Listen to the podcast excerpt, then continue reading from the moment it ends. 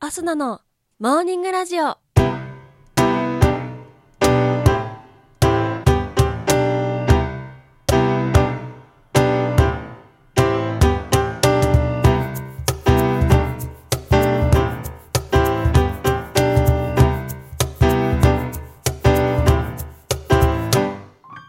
皆さんおはようございます。そして本日2月1日火曜日、お誕生日のあなた、おめでとうございます。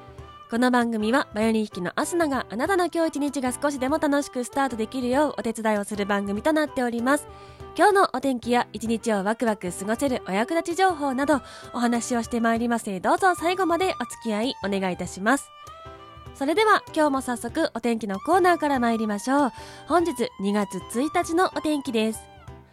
北日本から西日本の日本海側では雪や雨の降るところが多いでしょう。東北日本海側から山陰にかけては雷を伴うところもありそうです。北日本から東日本の太平洋側はおおむね晴れますが、山沿いではところにより雪が降り、東海では夕方以降、雪や雨の降るところがあるでしょう。西日本の太平洋側は雲が広がりやすく、ところどころでにわか雨やにわか雪がある見込みです。南西諸島は晴れ間もありますが、雲の多い天気となるでしょう。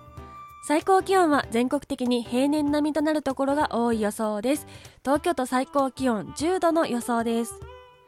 それでは次のコーナーに参りましょう。毎日が記念日のコーナー。本日2月1日の記念日はこちら。重ね正月、一夜正月、テレビ放送記念日、琉球王国建国記念の日、2分の1成人式の日となっております。重ね正月一夜正月こちらは2月1日は厄年の人のための2回目の正月とされており重ね正月一夜正月と呼ばれております。2月1日を年を一つ多く取ったと仮定し厄年を早くやり過ごそうとする考えから来た風習となっております。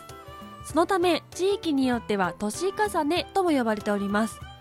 ちなみに厄年等の考えや行いに関しては科学的根拠は全くないものの平安時代にはすでに厄年の考えが存在しており地域差もあまりなく全国的に根強く信じられているのは割と珍しい風習となっております。続きましてテレビ放送記念日。こちらは1953年2月1日に日本初のテレビ本放送が NHK 東京放送局でスタートしたことにちなみ制定された記念日となっております。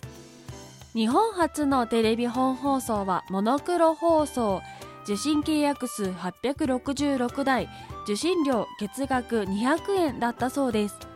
この NHK の放送開始を皮切りに日本テレビが1953年8月 NHK 大阪 NHK 名古屋が1954年3月ラジオ東京現在の TBS が1960年4月から順次スタートしていきました。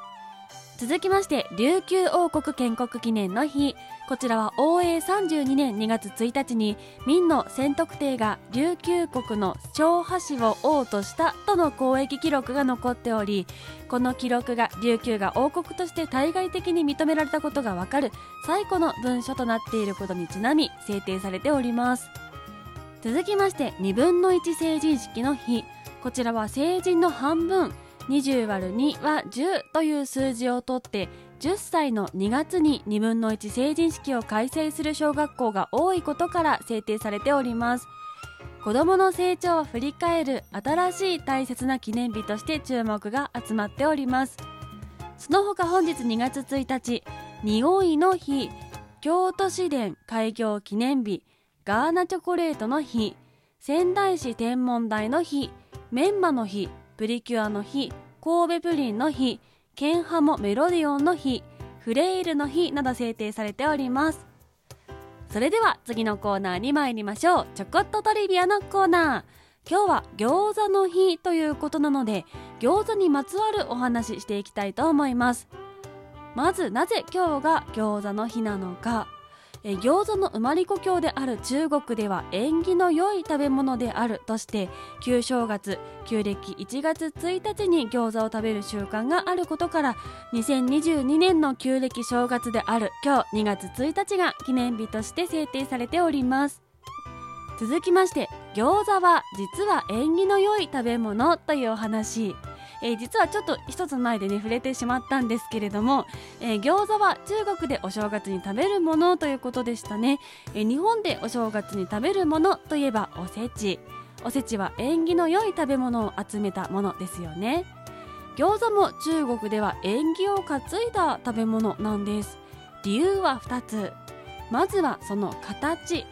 餃子の形は中国の古いお金にある馬蹄銀に似せて作られているそうで金運に恵まれますようにと願いを込めて今の形になったんだそうです。そしてもう一つが子孫繁栄。中国語で子供を授かることを交わる子と書いてチャオズと読むんだそうですが餃子も中国語でチャオズ。同じ読み方をするということで餃子を食べると子宝に恵まれるという言い伝えがあるんだそうです。餃子私大好きなんですけどただ美味しいだけだと思ってた餃子がこんな縁起の良いものだったとは知りませんでした。ますます食べる機会が増えていきそうです。続きまして